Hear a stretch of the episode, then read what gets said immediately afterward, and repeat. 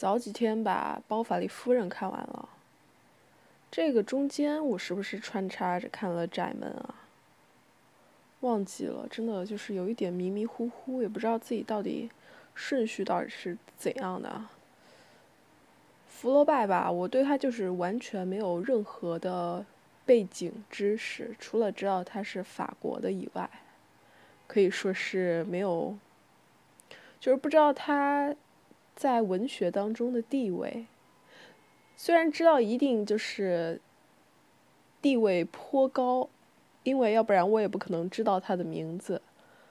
但是呢，就是不知道是意味着什么，对现代文学来说意味着什么。在这样的情况下去看了《包法利夫人》，还不错。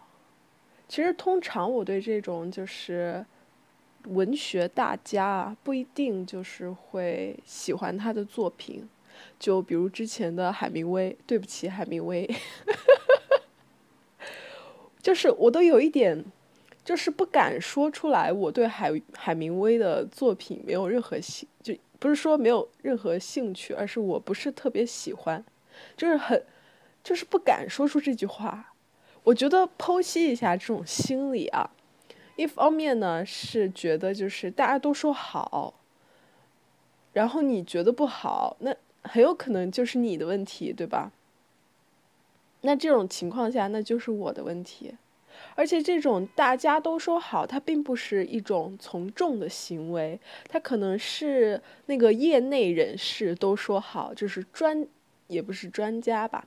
就是相关人士都说好，但是我一个门外汉，就是也品鉴不来，有一种那种山猪吃不了细糠的那种感觉出来了，然后又不敢承认自己是山猪，所以就不敢说自己不喜欢那些文学大家的作品，就是会有一点犹豫啊，然后会给自己找借口的那种。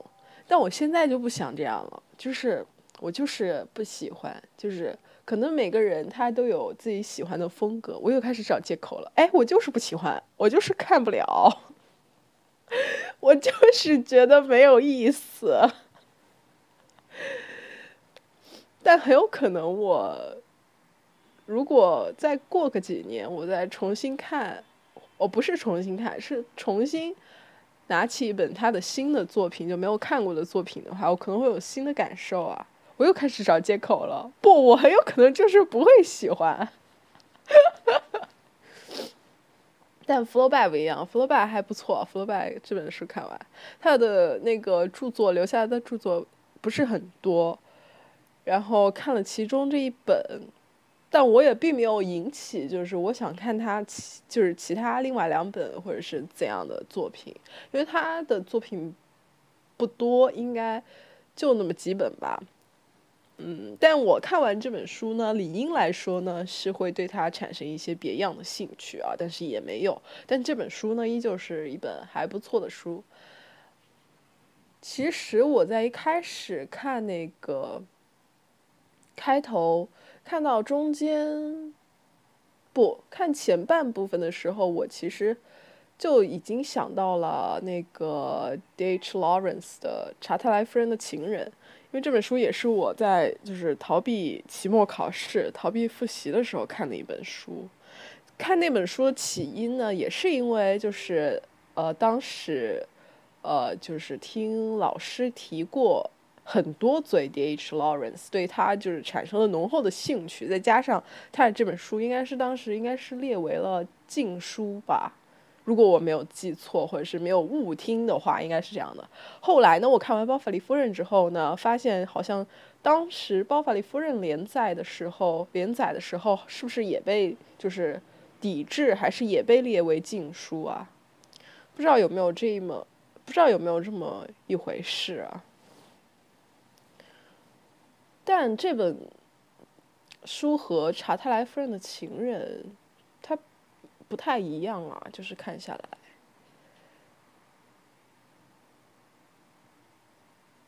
但我其实不太了解，就是这本书写于什么时候，以及 D.H. Lawrence 那本书写于什么时候。这本书应该是十九世纪的吧，嗯，没有记错，可能是十九世纪。但那儿子和情人那些书是在什么什么时候啊？哎呀，不知道了。反正反正就是有类似情节，也没有什么类似情节，就一个出婚外情嘛，就会让人想到之前的。看过的东西里面，我觉得这也是我的一个就是局限性所在，总是喜欢把自己看到的新的东西和自己以前就是看过的东西就是联想起来，然后觉得中间可能搭了一条线，就是有一种共通之处，但其实我看起来整体感受还是没有的。虽然我确实会想起之前看过的那本书，那也是好久之前了。这本书我其实，哎，我怎么老是这本书、这本书、这本书开头？一开始呢，我觉得它不会太厚，以为判断一下也就三百页，但它好像有四百页左右吧，花了可能得有十个小时、十二个小时这样子的时间。整体的阅读呢，它的文字呢，我看的是我看的是许渊冲那个版本的啊，其实。有人说那个什么李建吾还是哪个版本翻的挺好的，我也不太懂。但是之前某一个契机，有人说许渊冲这个版本挺好看的，翻的挺好的，但我也没有去求证啊，就完全没有看他文字对比什么的，我就拿了一本就这样看了。读下来的话，文字怎么说呢？就给我一种不太像十九世纪的文字，就我以为它的距离会更远一点，但读下来我不知道是翻译老师的许渊冲的这个功劳呢，还是呃他福楼拜本身的文字就贴近这种风格啊，就他没有离我特别遥远，就是非常的近距离。而且读起来非常舒适，那种舒适有一种柔美的感觉在里面。就整体给我的感受啊是这样子的，有一种柔美，然后柔美的氛围吧，这样说。然后又不是很呃复杂的东西，就如果说打比喻的话，可能它不是那种呃以前穿那种。呃，特别大的蓬蓬裙，然后去舞会跳舞的那种裙子，它可能就只是里面的一个内衬而已，就是非常简单，然后上面也没有什么繁杂的呃绣绣工啊，或者是点缀啊，然后花样啊花叫什么那个式样样式。所以，给我一种，给我一种什么呀？给我一种没有很远的感觉。等一下，说说说说了半天，等下它不是一八几几年的作品，我就尴尬了。应该是的啊，十九世纪，说个大范围吧，十九世纪总不可能不中吧？十九世纪和一八几几年有什么区别吗？没有区别。下一本，下一本，其实在看那个《Invisible Woman》，《Invisible Women》，Women，它是不是复数啊？还是 Woman？应该是复数吧？它里面用的应该都是复数，《Invisible Women》。嗯，用的是复数。这本书应该是早很久之前。我的很久之前，也就是一个特别泛的一个范围啊。对此产生了兴趣。其实那个第二性，我其实也是看了个序言。我之前甚至还念过他的序言，在我的博客里面，就是那个其实这些男人根本不想同女人共命运那期，其实就是在念第二性的那个呃。嗯，前言吧，应该可以说是，但我还并没有看啊那本书。我觉得那本书对于我来说属于一个大不头，因为你想非常认真的看，然后那本书应该不薄，然后我想说先看《Invisible Woman》吧，women 啊，我可能今天带有一点鼻音啊。说到我的鼻音，哇，我这个身体素质呢，不知道该说好还是该说不好，莫名其妙感冒了。那一天呢，就是特别想吃螺蛳粉，我已经想吃螺蛳粉想了好几天了，然后就出去买了一包，然后也没有找到一个合适的时机来吃。这个合适时机呢，就是有的时候你得就是吃家里的饭嘛，然后也不好自己再去开小灶的那种，然后突然呢，就是逮到一个时机可以去吃，我就把汤也给喝了。喝汤的时候呢，没有感觉到什么。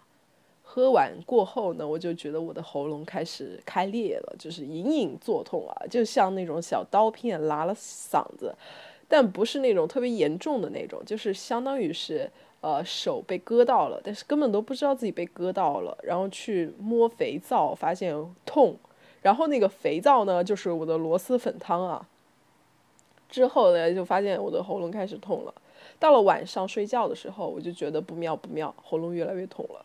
睡着之后呢，隐隐呢还醒来了，就是喉咙痛到醒来，就是感觉喉咙肿起来了。第二天，好家伙，喉咙非常痛，就是咽口水啊或者什么的都就是感觉到痛了，以及感觉到我的好像要发炎了，还是就是喉咙肿胀。然后呢，当天下午呢就头晕，我就觉得我自己发烧了，头晕，然后非常不舒服。到了晚上呢。就好了，就是头也不晕了，嗓子也不痛了，下午还觉得自己发烧了，没有想到几个小时过后，全都好了，全都好了呢。再过了一天，第二第几天我也不知道了，反正就是再醒来之后，发现开始就是，呃，鼻子开始有一点不舒服了，流了一天眼泪，就是处于那种想打喷嚏。的感觉，但是打不出来，也不是打不出来，压根就没有想要打喷嚏，只是鼻子不舒服，然后就引起了一个流眼泪的反应，然后一整天不是在流眼泪，就是在打喷嚏，然后今天到昨天吧，昨天还有一点鼻音，但没有什么就是打喷嚏的症状了，然后今天呢，就是啊，也是有一点鼻音，但是也没有什么其他的症状了，可能鼻子稍微有一点，没有到阻塞。堵塞的程度，但是稍微有一点鼻音。昨天又进行了一次久违的 KTV 活动，就是自己唱歌啊，就是电脑放歌，然后自己唱，然后甚至我还录录了个视频。这个录视频呢，录的相当失败，因为我已经有近一两年、两三年、三四年没有怎么太听过歌了。然后最近不是那个，呃，那个音综，那个。湖南卫视那个音综叫什么来着？生生不息，生生不息，里面不是有那个魏如萱嘛？然后他那首你啊你啊，我之前是听过的，但当时呢没有听出个什么好听的东西出来。但这次呢，我就是看了一期那个音综，就觉得这首歌还蛮好听的。然后对那个闽南语呢，也是那一段呢是抱有了就是。极大的兴趣，然后我昨天就是搜哦，我昨天我昨天就去搜那个视频，学他那个那一段，然后还没有学下来啊，就稍微听了一下，觉得还蛮有意思的。但之前其实就对这首歌就是没有什么感觉的，虽然现在也没有那么大感觉，但只是觉得自己可以唱那首歌，就那首歌对我来说就是不知道就很容易找到调。因为很多歌对我来说就是那个调子都摸不准，尤其是男生的歌，就是高，好像就是低我低不下来，然后高呢高上去又感觉很奇怪，不知道。哦，早几天上个星期有一次奇妙的经历，就是接一个小孩儿，哎呀，接孩子放学，接孩子放学呢，属于是人生第一次。啊，那个幼儿园吧，就是特别吵，真的非常吵，就是那个吵的程度，就是脑瓜子嗡嗡的。就是我是一个喜，就是也不是很排斥去热闹的地方，就是逛街啊或者游玩的一个人啊。哦不不不，我还是喜欢人少的地方，但是我并不排斥就是繁华的街道，因为在那里可以逛街。但如果说是比较贴近自然一点的地方呢，我就喜欢人少。逛街呢，就图一个人热闹，我也是无所谓。但那天吧，那个幼儿园里边啊，就是特别的吵，就是那些小孩儿呀，而且我发现现在的小孩儿可能都比我。我那时候的，比那时候的我，或者是那时候我的同伴来说，就是要外向很多的。因为当时我就站在那个走廊里边嘛，然后那个小孩还没有下课，他当时在上那个什么兴趣班吧。然后就有一个小孩就给我表演了一下，从那个格子里面，他们的包不是都放在那个格子里面嘛，他就说给我表演一个从格子里面背包的一个绝技啊。然后我就只能很尴尬的跟他笑，我也不好意思跟他说话，因为我怕人家会以为我是来拐小孩的，因为没有其他家长在那个走廊啊，因为他们一般都是在那个门口接，然后我当时可能就是时间没有把握好，就去的比较早，然后我就。当时我站在那个地方呢，就有一点那种瓜田李下那感觉出来了，就是生怕别人以为我是拐小孩的，然后我就走出来了嘛，再加上里面特别的吵，我就走出来了，等了大概十几分钟吧，我就想说，我一开始想说，就是如果那些小孩的家长就是没有时间去接的话，为什么就是不延长一下这个幼儿园的时间呢？因为当时我在那个走廊上。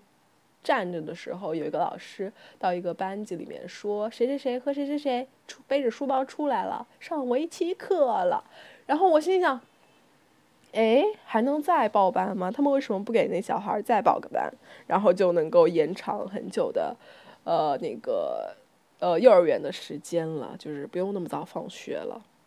竟然还有围棋班，我也对围棋充满了兴趣，哎，就是也还蛮好奇的。”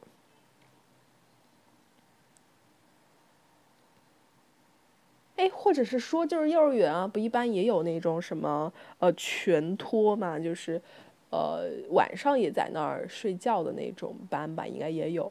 为什么就不干脆再搞一个那种延长班啊？就是让那些家长来不及接的那种小孩儿就可以待久一点，就不必要那么早的放学，是吧？就因为人家下班都不是那个时间点呀，我就觉得非常不合理。说是说，呃，八小时工作，对吧？但其实我们这个八小时，它是不包括你中间午休的时间嘛。所以基本上就是，如果你，呃，早上，呃，九点钟上班的话，那就是下午早的话呢，就是六点，六点钟下班，对吧？或者是六点半了。如果中午休息一个半小时的话，那就是六点半下班。六点半下班，怎么来得及接幼儿园的小孩呢？幼儿园如果你是五点钟下。下学的话，对吧？这个就非常不合理。那哪儿来那么多家长？他真的是就是八小时工作制，然后，呃，然后还包括午休的八小时工作制，对吧？早九晚五啊，真是朝九晚五，我都不知道这个词哪里来的。哎，不是那些家长，你不会以为他们是隔着，呃，不在东八区，是在什么呃其他的地方，对吧？能够能够赶着那个时间点来下班来接小孩，是吧？就是我都不知道，我之前就说了，我说我说朝九晚五这个词，我其实有有有纳闷过，我说这这词到底是哪里来的？我就基本上没有见过，就也有了，也有了，就也有的地方呢，我就暂时不聊了。就是基本上哦，市场里面，市场里面基本上就没有朝九晚五的工作吧，基本上都是好一点的都是朝九晚六，对不对？我就很好奇，朝九晚五这个词到底是哪里来的呢？然后我上那个。上网一搜，好家伙，Wikipedia，他说，呃，好像是美国，他们那他们那边是朝九晚五，然后这个，呃，nine to five 吧，好像他们是，好像是这个词就是从那儿来的。那我想说，哎，这个倒是具有一定的欺骗性啊！从小一直学朝九晚五，还真以为是朝九晚五，然后，然后我又好奇心，我好奇心，我去搜。我说，呃，就是那其他的国家都是工作时间都是怎么样的呢？然后因为我读书的时候不是就第一次听老师说，就是他们有的工作时长啊，就是挺短的。然后呃，现在不是也有地方就是工作四天嘛，实行工作四天。然后当时我第一次听到的时候，就是极为冲击。我说还能这样的？我说原来不是全世界的人都是工作时间这么长的吗？我真的就是完全没有想过这件事情。第一次听说的时候呢，就是非常震惊啊！但是我不知道具体的国家、具体的国家的工作时长是怎样的。然后我就那天就是对“朝九晚五”这个词产生疑问的时候，我就去搜了，一搜就吓了一跳啊！就是基本上啊，就是，呃，大家都在，就至少是八小时以内啊，至少是八小时以内，基本上都是在七小时左右吧，七小时、七点五小时左右可能，然后七点五小时以下都有挺多的，就平均下来啊，还有一个呢。就是那个数据啊，我不知道它准不准确，但是我是按准确的来搜的。它甚至在就是排名第一的那个呢，甚至在七小时以下，就是它平均工作时间是接近七，但是还没有到七小时。啊，冲击啊！怪不得那个李莎拉要去荷兰，就是荷兰。我当时看的那个数据。哎呀，哎，然后我看那个《黑暗荣耀》的时候，我就看到那个李莎拉，她不是练地，她就是用我的方言说是练地啊，就她坐臀桥那里，她不是说她要去荷兰吗？是那个地方，她也说她要去荷兰吗？然后我心想就是，哎呀，我我也想去荷兰。就是每天工作时间平均工作时间低于七小时的地方，我也想去。就是有没有那种不需要工作的地方呢？就更想去了。疯了！我现在精神状态可能和那个练地的他来说，就是也差不多吧，接近了。接近，我觉得近应该是前鼻音吧。就我分不清前后鼻音啊，就是很多，我我以前以为我只是分不清那个 i n 和 i n g，就是那个音和音我分不清，但我后来呢，就是发现了，突然有一天呢，那也是在我二十几岁的时候吧，然后就有一个人提醒我说，一个北方人，不对，是一个山东人，哦，那也是北方人。一一一个北方人，然后他提醒我我的“成”说错了，就是那个成功的“成”啊，我一直说的是“成”啊，成功啊，完成，呃，但他好像是后鼻音，因为当时他纠正了我，他说是“成”，然后我从来就是没有意识过我自己分不清那个 “n” 和 “n”。就我以为我是分清楚了的，但其实好像也没有太分。就单独这个字啊，这个字是没有太分的，其他的字我好像是还是分了吧。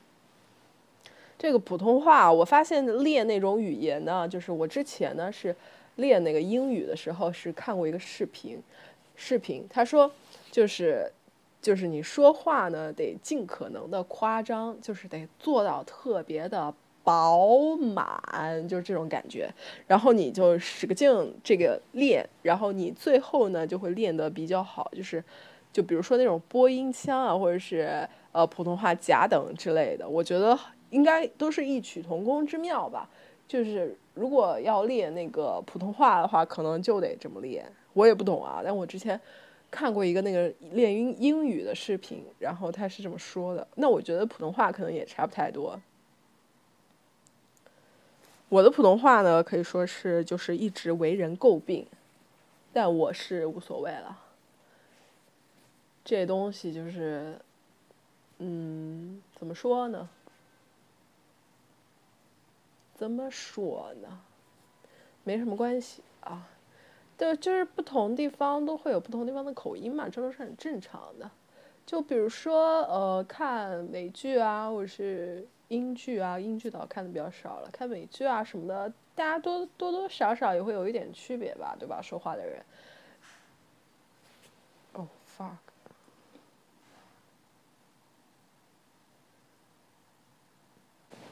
这个时间隔得非常久啊，因为因为就是有人回来了，然后我做贼心虚，也不是做贼心虚，就是做贼心虚，虽然没有做贼，就是不想让别人听见我讲话。哇，我觉得我最近可能是消瘦了。我刚我刚就是打开那个柜子门。看了一下镜子，哇，不知道，有一种自己瘦了的错觉。好久，excuse me，好久没有跑步了，嗯，就是已经，我不单单是放弃跑步这件事情了，我觉得我是放弃所有事情了。就跑步原来是我一个，就是它相当于是一个那种晴雨表。或者是，嗯，嗯，或者是，哎，就当是个晴雨表吧。就是当我对跑步的热爱还存在的时候，可能证明我还在就是积极往上，就是积极从洞里面往上攀爬。就是一旦我对跑步的热情都没有了的时候，很可能就是我已经坐在洞底下不想动弹了，甚至希望别人就是铲土把我埋了。现在就是这么一个心理状态啊。但我隐隐约约的又觉得，呃，为了那双跑鞋呢，我一我就我如果还活着的话，应该也还会。在未来的某一个时间节点会捡起来这件事情，但暂时来说的话呢，是不太可能了。嗯。哦，还有，我之前不是说哦，不对，哎呀，这个，这个停了那么几分钟，然后再加上我现在就是有一种不安全的感觉。哎，嗯，我，哎呀。语无伦次了，已经开始。就我刚刚不是说我对围棋产生了一点兴趣吗？这里又想说说，我人生中啊最羡慕的两类人。先说其中一类吧，就是，就是可以想学什么就学什么的人。嗯我再问了一下我自己，就如果我有钱了，就是想学什么就学什么了，或者是。不是说有钱了啊，或者是说有这个条件，能够让我想学什么就学什么的时候，我会想就是，哎我今天说话怎么了？就是我会选择什么？认真想一想，我其实有蛮多想学的东西的，一个就是跳舞。我之前有没有说过我跳舞的遗憾啊？嗯，我不记得了。嗯，那一个就是跳舞，想学，想学 hip hop，想学 popping。还想学芭蕾舞，其实也挺想学现代舞的，就是最想学的话就是现代舞，然后其他的就往后排。我之前不是看那个有一部韩剧，就是一个老爷爷就特别想学那个芭蕾舞嘛。其实我和那个老爷爷有一点像啊，但我可能就是遇不到那么一个，就是那么个男主角啊，刚好。就是能顺带教教我的那种。啊，除了跳舞之外呢，还想学运动。那运动想学，想学网球。嗯，挺想学网球的。我觉得网球应该挺有意思的。运动完之后呢，还想学乐器，想学吉他。但吉他其实自学也还是不错的。想学钢琴，其实我真的挺想挺想学钢琴的。但是呢，我的手比较小，这就，这就，这就又扯出了另一个问题，就是那个 invisible women，就是他们的琴啊，就是压根就没有想把，当时压根可能就根本就没有想把女性考虑在内啊，就是，这个扯远了，好吧，钢琴挺想学的，还想学架子鼓。我之前有一个同学，就是拉我一起想去学架子鼓嘛。我只是随口答应，我说好啊，但没想到他行动就是特别迅速，就真的，那是我高中的时候，就真的就是去找哪里能学下架子鼓，然后我当时就是，嗯，就很羡慕他，就他想学就是，嗯，就是如果他想的话，他就可以去学，但我就是没有钱嘛，因为，哎呀。